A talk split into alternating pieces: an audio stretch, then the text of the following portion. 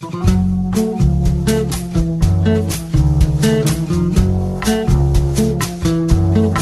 comienza Nuevos Vientos en el Campo.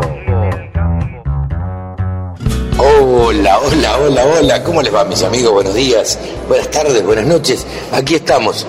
Desde la rural, ustedes escucharán sonido ambiente, un sonido que no es característico de nuestra radio, pero es lo que, es lo que se da. Cevita, ¿cómo te va? Hola Carlitos, ¿cómo estás? ¿Bien? Aquí Pero- estamos, disfrutando de, de este Palermo después de dos años de, eh, digamos, de, de estar en, en pandemia que, que- que está realmente a pleno, está lleno de gente, hay unas colas tremendas afuera. Para todo. Impresionante. Colas para todo. Eh, pero además un Palermo distinto. Me parece que tuvo esta ansiedad que teníamos todos por, por la presencialidad, ha cambiado un poco las cosas eh, y ha hecho un Palermo distinto, un Palermo eh, mucho más movido, un Palermo mucho más ágil y, y demás, ¿no? A mí me encantó, me parece que es un Palermo eh, de, de lo que uno, con la historia del tiempo que uno viene viniendo acá, primero como niño, después Sí. trabajando, Como escolar, como, totalmente, este ha sido un Palermo distinto, partiendo de la, la apertura, ¿no? Del, del corte de cinta que no se hizo el día del Sí. primer, primer día, sino cuando vino Animal, que se hizo esa fiesta inaugural o esa fiesta de, de- de inicio este, la noche en que cantó Diego Torres. A la noche siguiente, de repente Juan se estaba tocando en el sí. escenario de la pista central, así como quien no quiere la cosa de la nada. Este, también hubo una, una muy linda este, eh, peña que se hizo eh, en- acá a la noche. Hay mucho movimiento posterior al cierre de la expo. eh, con el patio cervecero, está tremendo. Me, me parece que, que la están empezando a vivir mucho más la exposición, que no es solamente una cosa que abre a las 9, cierra a las 8, se y ahí se acaba y No, mostrar no. los animales y nada más. Para nada. Hay una cuestión social, me parece, que tiene que ver y que es muy, muy importante.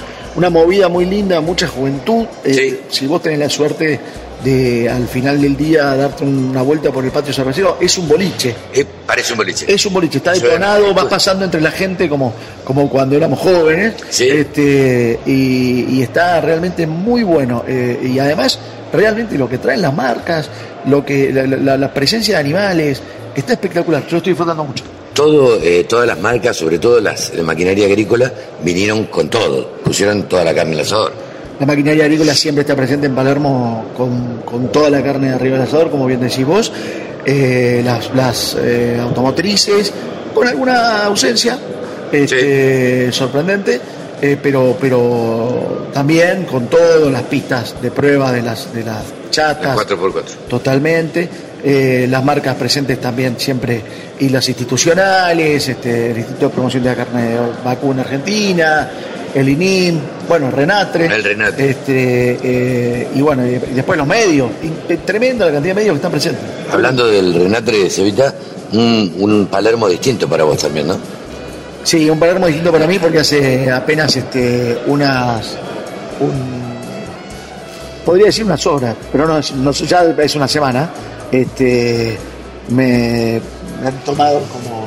me han designado eh, jefe de prensa del Registro Nacional de Trabajadores y Empleadores, de trabajadores rurales y empleadores. Hoy, en realidad, el cargo es eh, jefe de eh, comunicación e imagen. Y nada, Bueno, felicitaciones. bueno, muchas Que gracias. sea con toda la suerte del mundo. Muchas gracias. Aprendiendo, aprendiendo, porque uno piensa que sabe hasta que está del lado de adentro y dice, wow, cuántas Sí, cosas sí. que uno no sabía.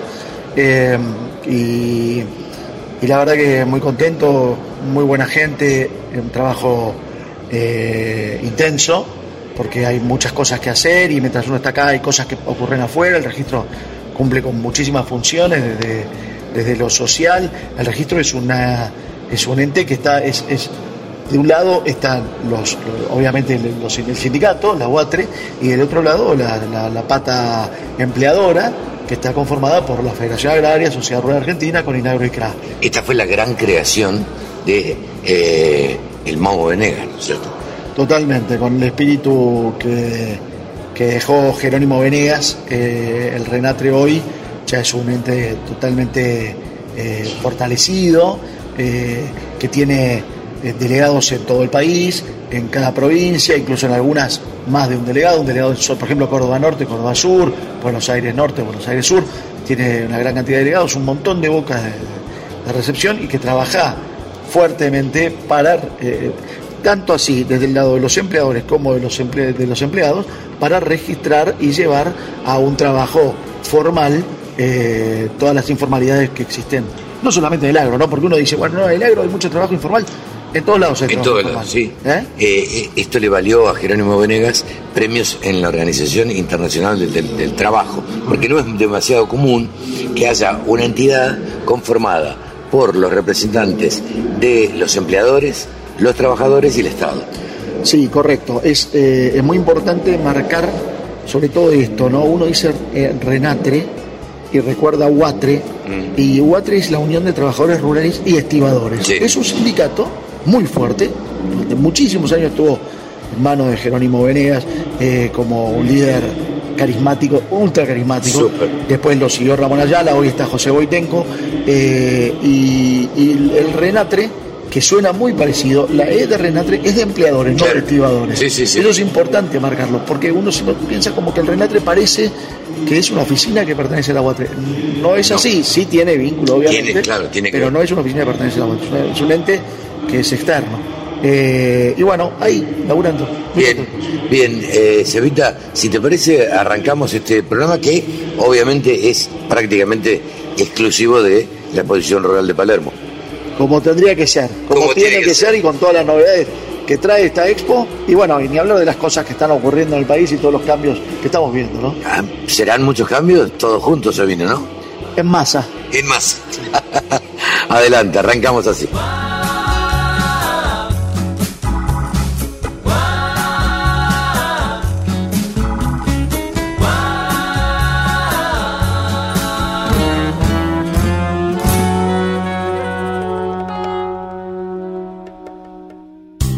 La radio del campo. Única emisora con programación 100% agropecuaria. Jorge Chemes, el presidente de CRA. A ver, eh, Jorge, faltan dos, tres días para que termine la rural. ¿Cuál es tu opinión? ¿Cómo ve CRA las últimas medidas tomadas por el gobierno? Las vemos como un parche más y, una equivocación más a muchas medidas políticas que se están tomando. Yo creo que lamentablemente se ha perdido totalmente la visión clara que hay que tener con respecto a un sector tan importante como de Argentina. Eh, las contradicciones de las medidas que se dicen una- un día y al otro día se desdicen van, siguen generando un marco de, incertidumbre y una falta de confianza que el sector inversor necesita para crecer y que es lo que el país necesita. ¿no? Y ante esta, esta realidad que estamos viviendo, ¿qué es lo que piensa hacer la mesa de enlace? Nosotros continuamente estamos apelando a todas las herramientas que tengamos. Hoy, sin duda que lo que hacemos es consultar continuamente a nuestras bases para que ellos nos den mandato de lo que tenemos que hacer. Lamentablemente hoy no hay mucho más para hacer que lo que estamos haciendo, pero sí creo que el mensaje claro y de mantenerse firme en el reclamo que tenemos que realizar es lo más inmediato. A partir de ahí todo lo que lo que salgan de las bases lo tendremos que llevar adelante. En las medidas estas del dólar diferencial para la soja, ¿cómo la ven ustedes? Además que es, es un parche más, creo que es una medida que no va a lograr el objetivo que busca, que sin ninguna duda es recaudatorio. Es recaudatorio. Eh, porque ante la incertidumbre y la falta de confianza, el productor se va a aferrar más que nunca al- a la moneda constante que tiene, El que es el claro. que es como tener dólares. Así que yo no lo veo como un acierto, sino que al contrario, va- creo que va a tener algún problema más. Gracias, Jorge. A ustedes, gracias. 24 horas con contenidos del agro. Llegó la radio del campo. Y como no podía ser de otra manera, acá en la rural, dando vueltas y caminando, nos encontramos con Lara Giuliani. Saben ustedes, ya le hicimos una nota acá en la radio del campo, y Lara Giuliani es influencer, además de mujer rural, además de una mujer que trabaja en el campo y vive en el campo, es una mujer agropecuaria e influencer, la encuentran como Agrolarus. ¿Cómo estás, Lara? Hola Carlito, ¿cómo estás? Bien, Muy un bien. gusto verte por Nos acá hemos- también, qué Nos hemos visto un montón de veces, hemos comido juntos, hemos compartido una comida. Sí. Eh, ¿cómo- contame cómo ves la rural y qué significa la rural para vos en este ámbito. Para mí la rural es mi segunda casa, o sea, estoy en el campo y estoy acá y para mí es lo mismo, ver un montón de amigos también del agro, todas las empresas que, conocemos hace tantos años que, trabajamos en conjunto.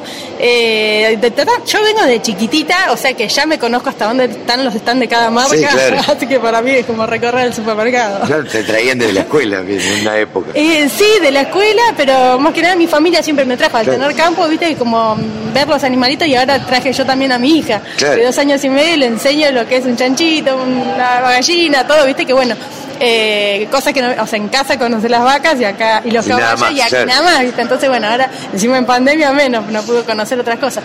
Pero acá, bueno, está conociendo todo lo que es el agro y está genial para que las familias vengan y conozcan eh, eh, todo lo que existe, ¿no? Especialmente, ¿cómo la viste este año? Me gusta que hay mucha tecnología en ganadería, yo miro mucho eso. Eh, hay muchas cosas, como recién que estuve en una charla de, de ganadería mm, tecnológica, las aplicaciones, las plataformas que existen, todo para el tema de la trazabilidad, porque uno si no tiene datos no puede mejorar lo que ya tiene. Entonces eso es muy importante poder tener datos propios, ¿no? Y bueno, ahí hay un montón de empresas eh, que están desarrollando todas esas cosas. Entonces está bueno venir a escuchar, eh, sumarse, hablar con esas empresas, tenerla, tener los demos para ir probando, porque mucho es el tema cultural, ¿no? Es decir, tenemos las tecnologías, no las sabemos usar eh, o nos da miedo, entonces decir, bueno, tenés la muestra gratis, usala, probala, y si después te sentís cómodo, seguí usándola. Eh, algunas son gratis, otras son de muy bajo costo, que está muy bueno implementarla, hay muchos que tienen miedo porque dicen, no, debe ser carísimo y no es así. Realmente para implementar, yo tengo varias y también promuevo eso por las redes, ¿no? Ustedes en el, en el campo hacen ganadería y hacen agricultura también. Sí. Eh, vamos a convenir que la agricultura siempre está un poco un paso adelante en cuanto a tecnología respecto de la ganadería. Eh, pero está muy bueno que se aplique la tecnología que ya existe en, la ganadería, por ejemplo, en la trazabilidad o en otras cosas. Sí, una cosa básica es la balanza. no todo el mundo tiene, pero la balanza te dice hoy si tu animal está subiendo de peso o está bajando. Si está bajando y lo que le estás dando de comer evidentemente no sirve, entonces ahí podés cambiar la técnica de, del forraje, aunque sea. Eh, hay gente que por ahí piensa, no, como hay gente que dice, bueno, los rollos, con los rollos se mantienen, no, con los rollos bajan de peso. Yo, me ha pasado que al tener la balanza pude comprobar que mis terneros que venían re bien en la alfalfa, comiendo, cuando los tuve que cambiar el lote, porque tuve que poner unas vacas ahí que me estaban adelgazando, o sea, para que engorden las vacas, los terneros los mandé al fondo con rollos. En 20 días me bajaron 10 kilos. Caramba. Terrible. Si yo eso, a Ojímetro también me hubiera dado cuenta, pero los pesé a la vuelta, cuando los volví a poner eh, de vuelta en la alfalfa, dije, 10 kilos, es terrible la cantidad que me bajaron. Entonces, eso es información importantísima con los rollos de alfalfa mismo, pero el rollo seco que no es lo mismo que el, la alfalfa en pie, en verde, y bajaron de peso. Estaba viendo, por ejemplo, en el IPCBA eh, hay unos cortes, el corte que está de moda, el Tomahawk, eh, y tiene tecnología blockchain. Entonces vos podés seguir toda la trazabilidad desde de dónde nació ese ternero o ese animal y cómo fue y hasta quién lo mató, la vacunación que todo, todo, absolutamente todo. Y todo se puede certificar hoy en día. Sí, eso, eso es muy bueno, la verdad que también el tema de certificación y que la gente sepa de dónde viene tu comida, la calidad que tiene, entonces la gente puede elegir también la calidad que quiere comer. Eh, porque no, no todos los productores son iguales, no todas las carnes son iguales. No, claro. Entonces, eh, está bueno que haya información que vos hoy podés también escanear el código y decir, bueno, a ver de dónde viene esto. Eh, claro. Te hago una pregunta del saco de la agricultura, de la ganadería, y a ver, una influencer hoy en día, ¿qué te pasó? ¿Qué, qué, qué sentiste en esta, en esta exposición rural, que es la primera que haces como influencer y además presencial? La verdad que re lindo. En verdad la segunda, porque ya en el 2019, cuando se hizo la última, ya algunos ya me reconocían y se ¿Ah, pedían fotos. Ah, mira. Y yo salí contenta y me siento Susana Jiménez acá. y bueno, la verdad que hoy es lindo que ya todas las empresas me conocen, mucha gente del agro me sigue, que a veces no sabés ni quiénes son porque en, las redes tienen otro nombre y dicen, sí, yo te conozco. Cuando me voy a presentar me da una vergüenza, pero, pero me encanta porque es lindo que te conozcan tu trabajo, sobre todo, o sea, eh, decir, bueno, todo lo que yo muestro le llega a la gente Y, hay muchos que... Lo ve y le presta atención. Le presta atención e incluso me mandan videos, mira, implementé lo mismo que vos, mira, mira mi vaca cómo me sigue. Y me encanta porque tanto en Twitter como en Instagram me, me arroban Dicen, mira Lara, yo también lo conseguí y ellos me llenan de orgullo porque promover bienestar animal y la tecnología aplicada a la ganadería y que otros lo puedan implementar, que nunca lo vieron, me dijeron, gracias a vos nosotros vemos, ponele, que está en la rural, que hay gente que no puede llegar porque vive lejos o está trabajando, y dice, gracias a vos lo puedo ver y ver las cosas que existen. Y lo mismo las cosas que yo muestro en el campo, de mis sponsors. Entonces decís, bueno, está buenísimo poder llegar a la gente y me encanta. Bueno, eso es lo que ha cambiado también, es parte de la tecnología y lo que ha cambiado en, eh, respecto de la comunicación. Una influencer, una persona que se dedica a mostrar qué es lo que hace, como vos, que puede influir sobre muchas personas. Tal cual, es influir positivamente. Así que hagamos todo. Yo no me quiero guardar información para ser la mejor productora ganadera. No, quiero compartirlo para que la Argentina crezca, para que todos los productores seamos buenos. Para que la Argentina se posicione primero en calidad de carne. O sea, seamos todos buenos porque nos beneficia a todos. Seguro que equiparar para arriba, que es lo mejor. En definitiva subiría el precio también. si no hubiera otros detalles. Subiría el precio de la carne. De todo, de claro. calidad. Larita, muchas gracias por estar con la radio de campo. A vos, Carlito, muchas gracias. El campo es el motor del país. Prende ese motor. Prendete a la radio del campo. Bueno, estamos con María Ducret, eh, líder del equipo Rus Agro, en el estanque Río Uruguay ha puesto acá en la rural. Es eh, sponsor, es la aseguradora de la exposición. Eh, María, contanos qué trae Río Uruguay Seguros, qué trae Rus Agro a la rural. ¿Qué tal? Buenas tardes, Sebastián. En principio agradecerte por tu presencia. Y sí, como bien decís, somos aseguradores oficiales de esta gran expo que se está desarrollando con tanto éxito y de tanta afluencia de público y por primera vez estamos nada acompañando este evento que es realmente tan representativo como te decía. En lo que respecta a, la empresa o a la línea Rusagro, como venimos haciendo ya hace un año, que cumplimos hace poco, estamos presentando una nueva visión, digamos, una evolución del modelo tradicional y es un poco que tiene que ver con entender el productor y toda la problemática y la dinámica productiva de las distintas actividades para de esta manera eh, brindar las mejores soluciones en, temas de seguros. Eh, Estamos viendo a Rus Agro presente en Expo Agro, en Agroactiva, ahora en Palermo, con mucha presencia, no solamente la presencia del stand, sino como asegurador oficial, cartelería por todos lados. Se entregó un premio a, uno de los stands ganadores, que era el premio Rus Agro. Eh, ¿Están apostando fuerte al sector agropecuario de Río Uruguay Seguros? Sí, sí, sí, estamos apostando todos nuestros cañones, como decimos, a, todo el sector más productivo ¿no? y de mayor generación de empleo y entendiendo, por supuesto, que, el campo tiene muchísimo para dar y es el, uno de los mayores aportantes a la matriz productiva y entonces desde ese lugar claramente con muchísimas oportunidades. Así que ahí estamos presentes y sobre todo ¿no? en, cada vez identificarnos más como la aseguradora líder del sector. Hablando justamente de esto, de las presencias de los distintos espacios, este, ¿se viene el Congreso a presidir, se viene el Congreso CREA, estarán presentes también ahí? Seguramente, bueno, todavía no hemos cerrado aún, pero seguramente sí, algo de eso va a haber. María, eh, también eh, estuvimos viendo en, en, Agroactiva, sé que estuvo acá presente el otro día el Pato Bondancieri, Río Uruguay Seguro está apostando a embajadores este, de Rusagro en el sector. Eh, esa es una política que abre un poco la presencia en otros aspectos, ¿verdad? Sí, eh, en realidad elegimos al, al Pato Bondancieri como embajador de marca justamente porque consideramos que es una persona con valores, con humildad, eh, con bueno un gran deportista y hoy claramente es un referente sobre todo también en el sector porque él es un contratista rural y dejó el deporte para trabajar en el campo. Y bueno claramente eso también se identifica con los valores de Río Uruguay como empresa. Nosotros somos aseguradores oficiales del deporte y bueno, estamos a nivel federal y, compartimos sobre todo esto que te decía, ¿no? Los, los valores del deporte y de la empresa y bueno, a partir de ahí encontrar esta, esta figura nos costó un tiempo pensar y buscar a ver de qué forma podíamos encontrar un embajador claramente de marca que nos identifique y nos represente y bueno, creo que fue la mejor opción. Además me parece, esto lo digo personalmente, pero me parece que, es una figura que une el campo y la ciudad es una persona representativa para cualquiera, no necesariamente un productor agropecuario, y a la vez es contratista rural, es un tipo de las parejas, o sea, eh, está totalmente familiarizado con el sector. Eh, hay otros eh, también abanderados de Río Uruguay Seguro, ¿verdad? Sí, hay abanderados, pero en el sector agro concretamente apostamos a, él como, embajador. Estamos viendo algunas otras, digamos, figuras, pero bueno, no claramente con este con esta propuesta de embajador de marca y acompañándome en este desarrollo de, de Rusagro y de posicionamiento de marca. Pero sí estamos trabajando y por supuesto que también hay a nivel institucional otras figuras como puede ser TT Custarot eh, y bueno, en, eso, en esas líneas estamos trabajando. Muchas gracias María. Gracias a vos. El sector agroindustrial es el que más mano de obra ocupa en la Argentina.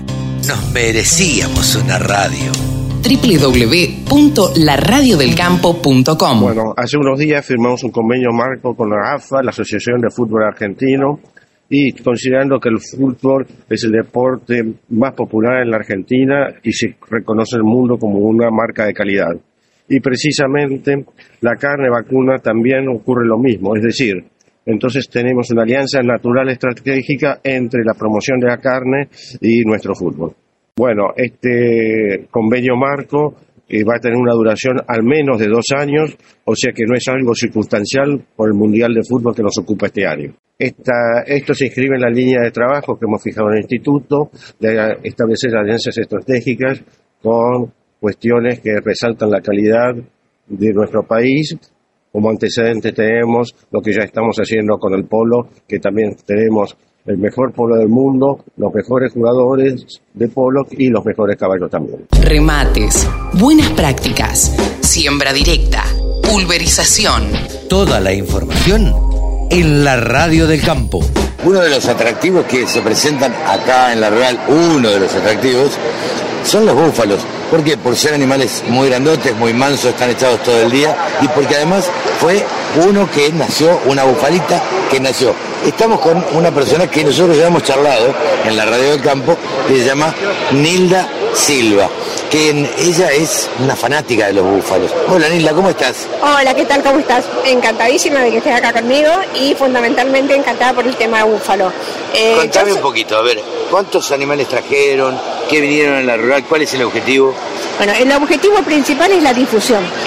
Eh, que la gente conozca y el segundo es comentar qué nos brinda el búfalo. Primero que no es una competencia con el bovino, sino que es un adicional más para la ganadería argentina. Se da en campos que generalmente no el bovino sufre muchísimo o no da y el búfalo sí se adapta perfectamente.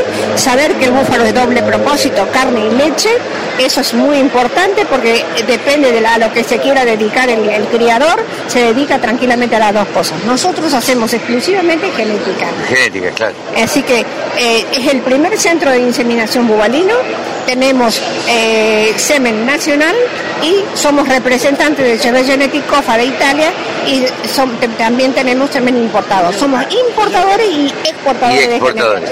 Eh, te pregunto, para saber y porque la gente seguramente esto lo desconoce, búfalos hay en la Argentina. ¿En qué otro lugar del mundo hay búfalos?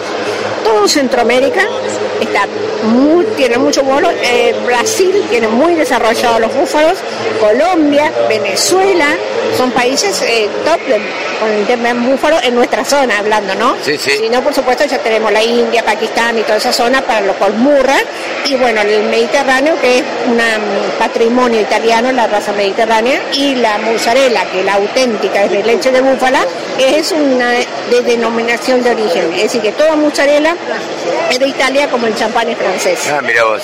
Eh, te hago, sí, decime. No, perdón, pero quería decirte que con todas las búfalas se puede hacer la mozzarella. Claro, sí, sí, sí, no exclusivamente. Claro. Eh, eh, te hago esta pregunta. Eh, ¿Cuántos años hace que venís a la rural?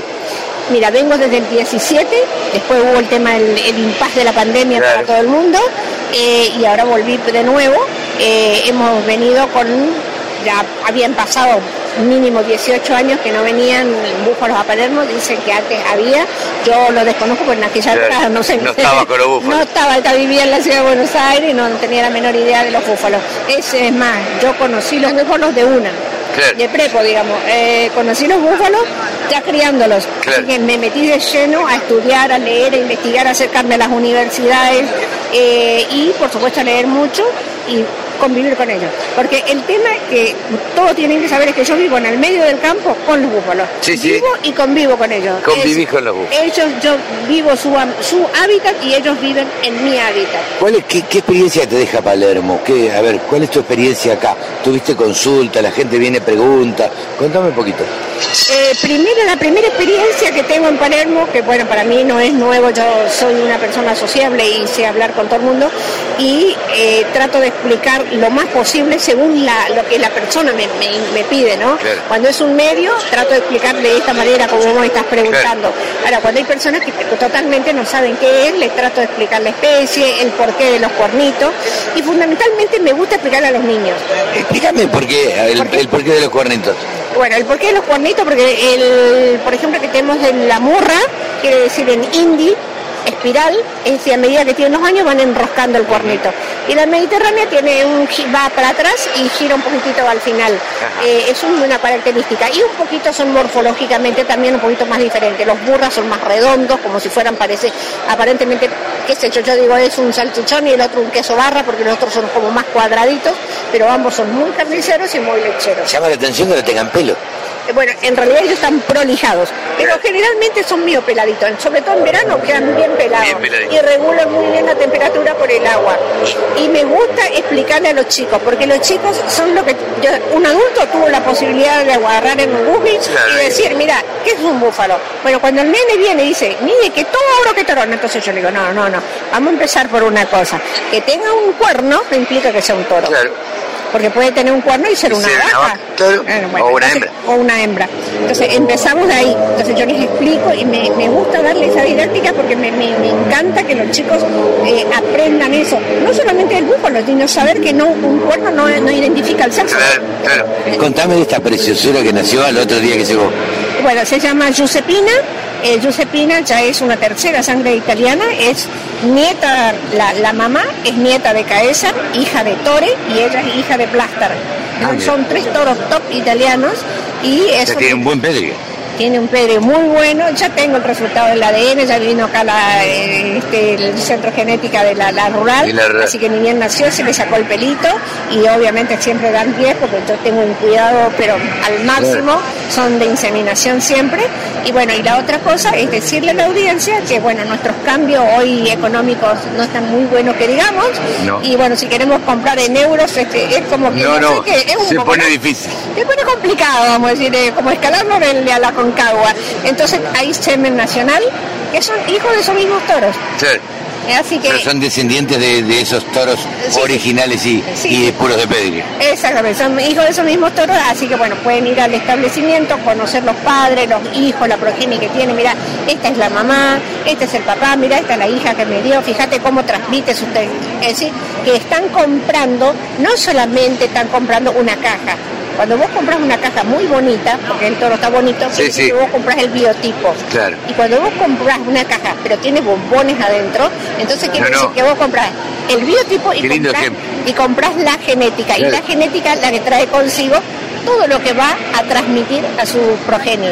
Eh, cuando uno ve el búfalo animal por el tamaño y, y demás, piensa que la carne puede llegar a ser dura. ¿Cómo es la carne de búfalo?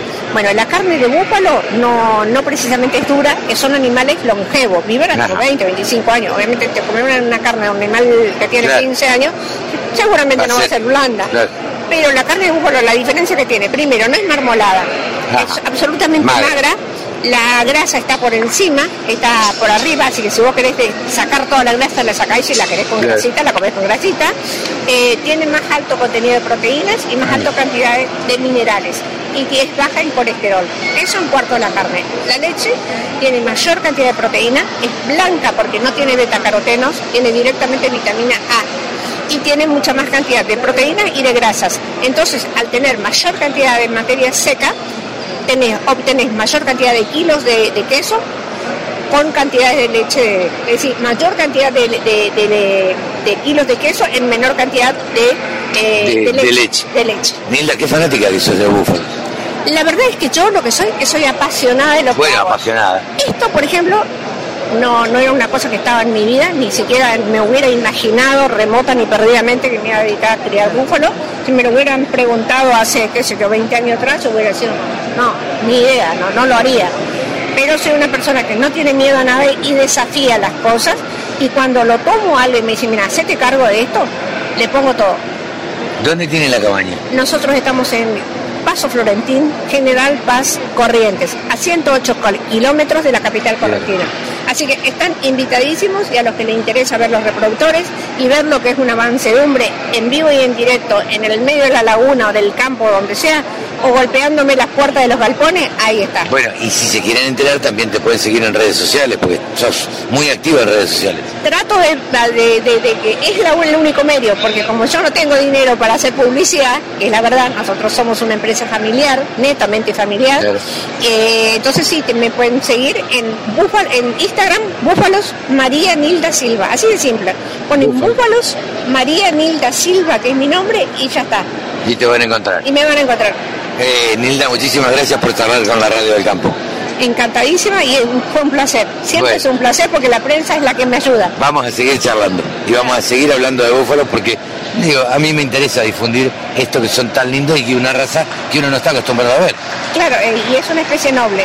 Una especie noble y Se ve que es muy noble. Muy noble y nos puede brindar mucho, muchas cosas todavía a los argentinos. Suerte, Nilda. Muchas gracias.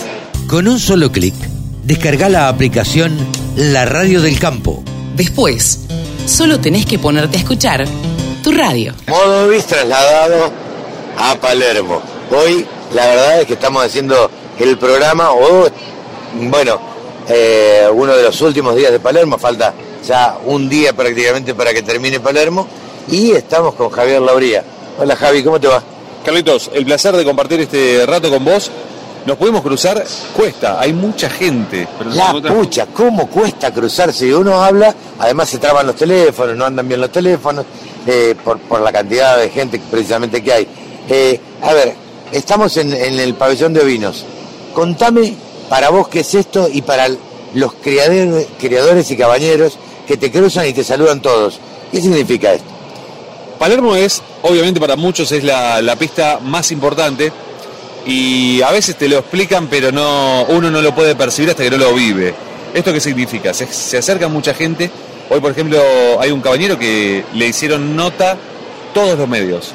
Todos los medios, porque es una raza que es la primera vez que viene, que es la Santa Inés, que hemos hablado mucho de esa raza. Entonces, traer los animales, mostrarlos, y ese, esa, mm, esa ventana, en este caso le hicieron un montón de notas, yo te aseguro que después le van a comprar un montón de animales y a muchos que están acá, que se acercan y le hacen nota a muchos medios, es probable que le abran puertas y le abran ventanas y empiecen a mostrarse más. Esto quiere decir que es económicamente redituable para ellos venir acá.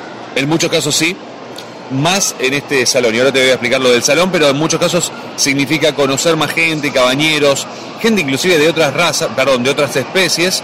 Ayer lo crucé a Horacio Cook, que es un gran productor de limangus, y él tiene Border Leicester, es uno de los pocos que tiene Border Leicester en Argentina. Y me dice, che, mostrame esa, esas peludas, las que tienen pelo.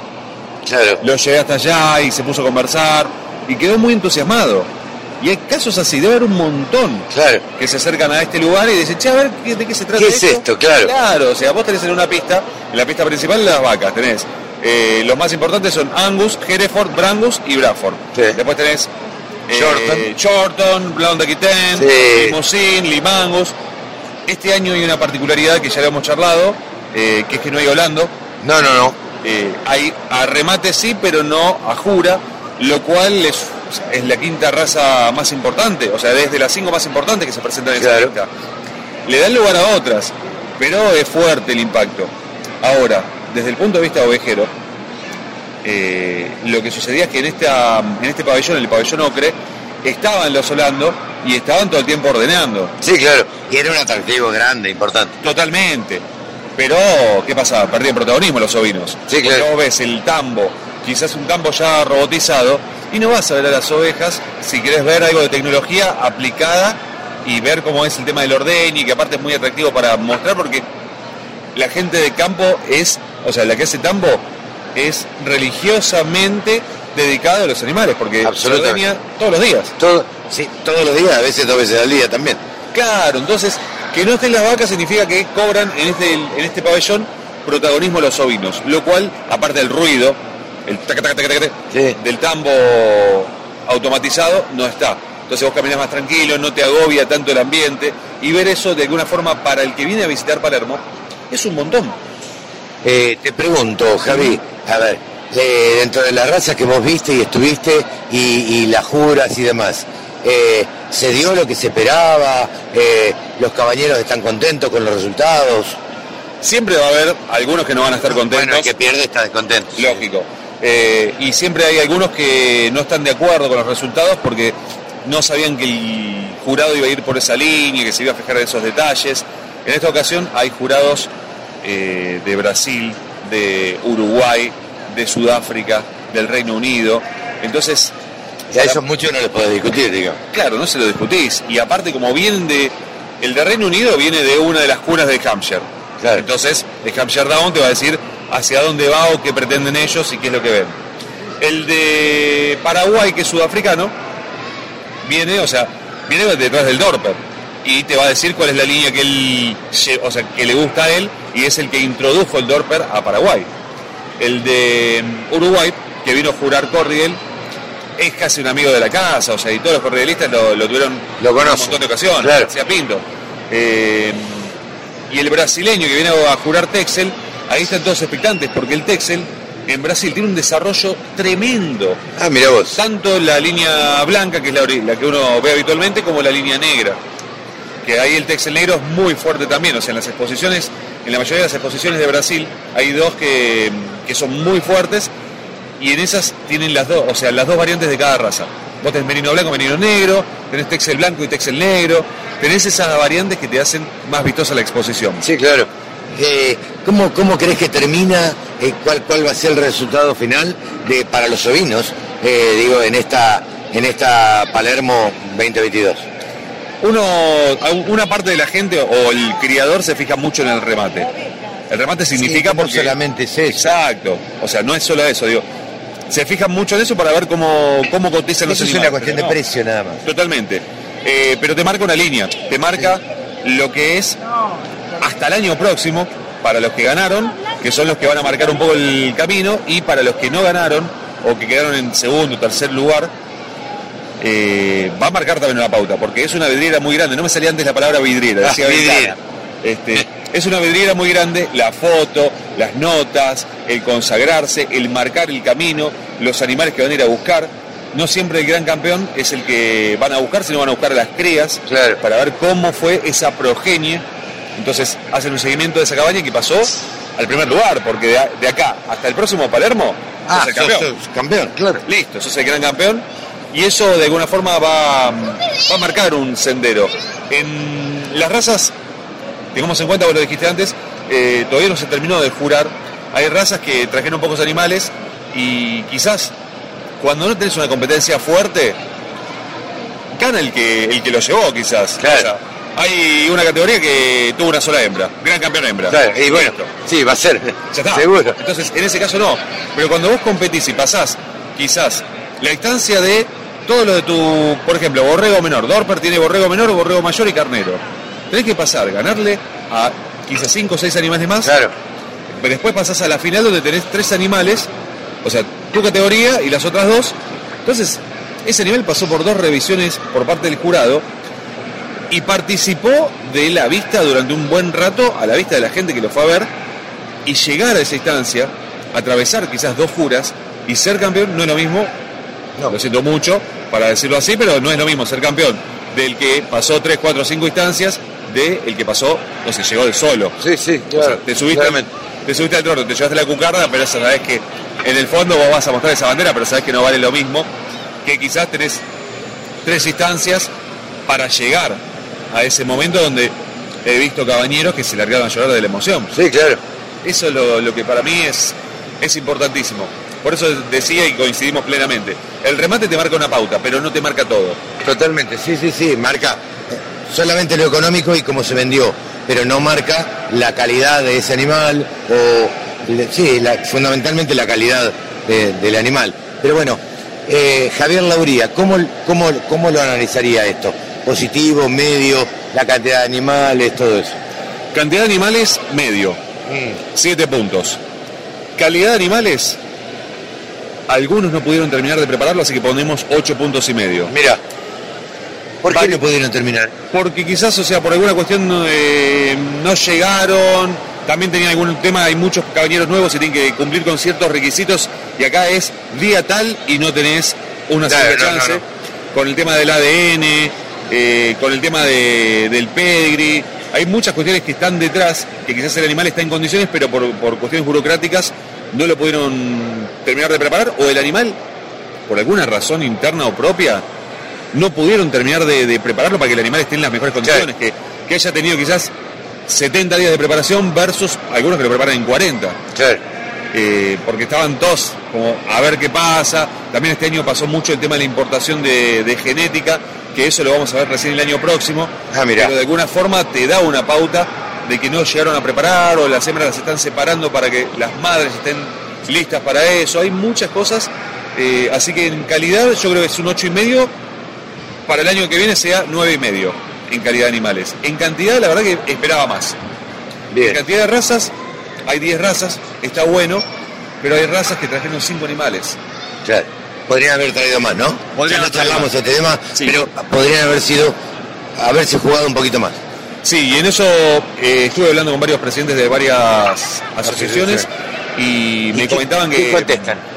Y que están tratando de hacer algunas modificaciones al reglamento. En el caso de la Cordial, eh, hablé con, lo- con la presidenta, con el secretario y hablo permanentemente. Me dijeron que están tratando de hacer modificaciones al reglamento porque no es fácil, primero, traer de Patagonia y aparte los periodos de esquila. Acá tienen que traer el animal con seis meses de esquila. Por la forma y por el clima, lógicamente, es más complejo ir acomodando las esquilas. Ah, mira vos. Entonces están tratando de establecer como dos categorías, separar, abrir en dos categorías, una categoría que antes era única, para poder tener esos periodos y, y poder traer más animales acá, porque aparte después tenés otra cosa, hay, eh, vos tenés que tenerte separadas por el tema de brucelosis y demás, 40 días como mínimo de entre exposición y exposición. Y hace menos de 40 hubo una de Dorper, por ejemplo. Y después, ahora ya empieza el calendario fuerte de exposiciones. Y no puedes llevar a todas, salvo las que son regionales. Te pregunto esto, eh, teniendo en cuenta que hay muchas razas carniceras y otras eh, exclusivamente para lana, eh, ¿hubo alguna demostración de esquila, por ejemplo? Sí, se hizo el lunes, se hizo un par de demostraciones de esquila, lo cual para la gente que no está acostumbrada es lindo, es un buen momento. Y también hay que demostrar porque... No pude verlas.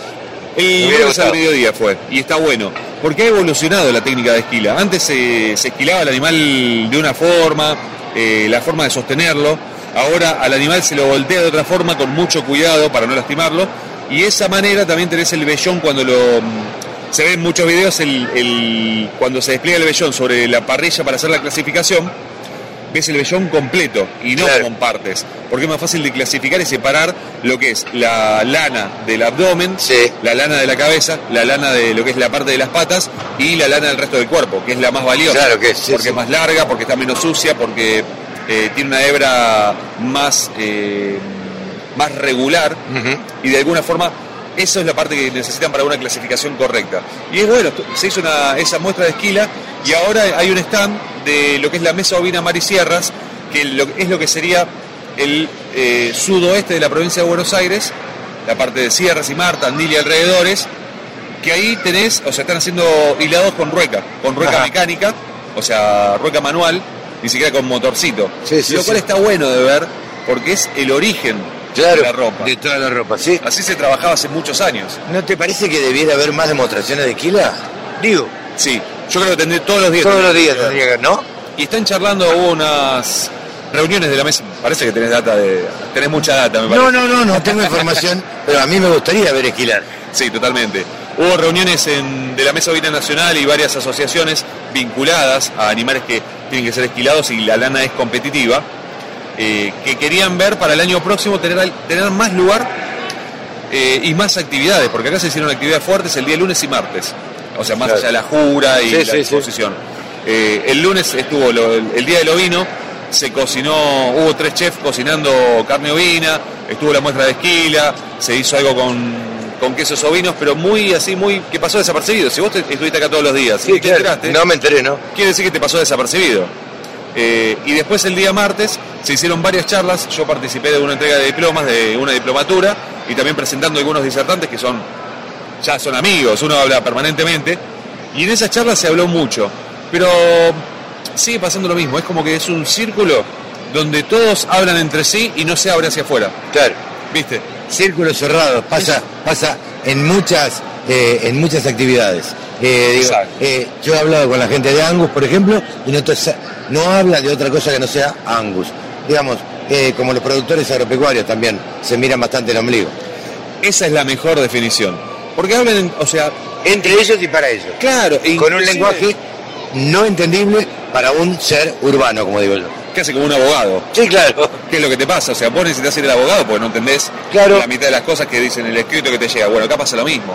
Entonces, vos acá hablas de una esquila y el que no estaba metido dice, es cortarle el pelo. ¿Qué la cortaste? Claro, o sea, y quizás te vas más adentro y hablas de la técnica de esquila, la tally high o desmañado, y ya, pará, ¿de qué me estás Claro, ¿de qué hablas? Claro. y hay muchas cosas. Yo creo que el. Uf, si lo, lo voy a decir y acá me van a venir a, ¿Sí? a pegar. ¿Vos decís? Este, el campo tiene que abrirse un poco Bueno, más. eh, Esto es una muestra donde el campo se vincula con la ciudad. Sí, pero en definitiva, Sí. poquito es lo que se muestra. Exactamente. a ver, lo que se muestra realmente, un día lo vamos a charlar y lo vamos a, a- a debatir, digo, eh, me parece que es poquito lo que se muestra. La gente que pasa caminando y que vemos nosotros con los nenes de la mano, ay, mirá la ovejita, mirá la ovejita, y no pasa de ahí de ver la ovejita. Tal cual. Es difícil para los cabañeros, o sea, la gente, la gente de campo está muy en su mundo y yo charlaba con muchos y Mirá qué linda esa ovejita. Mira, estamos viendo una, una Dorper. Yo charlaba con muchos y me dicen, menos mal que no me tocó el pasillo porque no quiero estar todo el día explicando, Claro, explicando. lo mismo 70 veces. Este, ¿Por qué? La gente, claro, viene y pregunta. Claro. ¿Y ¿Por qué tienen toda la cabeza negra? ¿Por qué tienen pelo tan cortito? Miles de preguntas. exacto, entonces el que le toca el no pasillo, la parte de adentro, o sea, eh, vamos a tratar de graficarlo. Estamos al costado, Nacho, felicitaciones. Nacho Rodríguez Vidal que se llevó el- la gran campeona hembra de la raza Dorper. Ah, mirá vos. Este, nosotros estamos en una de las dos zonas donde hay ovejas y tenemos un pasillo que da a la calle central, otro pasillo interno, un segundo pasillo interno y otro pasillo que da a la calle lateral. Claro. Como para graficarlo. En Hampshire está como, tenés cinco pasillos, cinco Claro. por seis. Eh, el que está en el pasillo que da a las calles, se te acercan y te preguntan. Sí, claro. No en el momento de jura, pero más tarde cuando ya terminó la jura, ahora es muy picante la jura de ahora porque hay 30 animales para esa jura, pero la gente se acerca, sobre todo en la zona de las cabras, miran mucho y alguien va y les cuenta, o sea, o, o no, y está pasando que no, yo pasé por ahí y paso tranquilo caminando no hay nadie. Y no hay nadie, No claro. les explican. ¿Qué es esto? Es- Esto es una raza llamada Boer, que viene de Sudáfrica, es una raza de chivos, si te acercás, le sentís el olor, el famoso chivo, olor a olor chivo, a chivo, claro. y sabe- de ahí viene, literalmente, y que le explique, esta es una raza sana, es una raza para hacer leche de cabra, la leche de cabra es, tiene mayor contenido graso que la leche de vaca, es más sana, tiene menos lactosa, no te explican. Claro. Y la gente no se lleva un conocimiento extra, se lleva la foto. Sí, la foto de- de- del, del cabrito, de la cabrita, o de la cabra, o de la oveja que le dirán tiene la cabeza negra. Claro, vos entonces uno que está escuchando y vino de la rural va a decir, y pero yo vi los stand al costado. Pero en el stand, si vos no te acercás, no te van a contar. Y es tan, tan fina la calle esa que no te podés detener mucho. No, claro, O se sea, llevan puesto. Claro, o sea, y tenés seis stands. Algunos llaman la atención, el de Hampshire Down llama la atención porque lo muestran muy bien. No es mostrar favoritismo, aclaro, pero vos te fijas el stand, hay otros stands que están como ahí, pasan desapercibidos. Sí, sí, sí. Vos llegás, mirás si tenés una ropita ahí, che, ¿y de qué es eso? No, esto de, de ponele de, de lana corriel. Ah, mirá, ¿y cómo se hace? No tenés una muestra, no ves como algo donde vos decís, guau, me están tirando videos de la esquila, de cómo se hace todo el proceso de, de la lana, del lavado, de armar el hilado. No Para lo mí, muestran. Lo tengo Claro, que hacer, sí. lo tengo que decir. Sí, sí, sí. Este, y me hago cargo.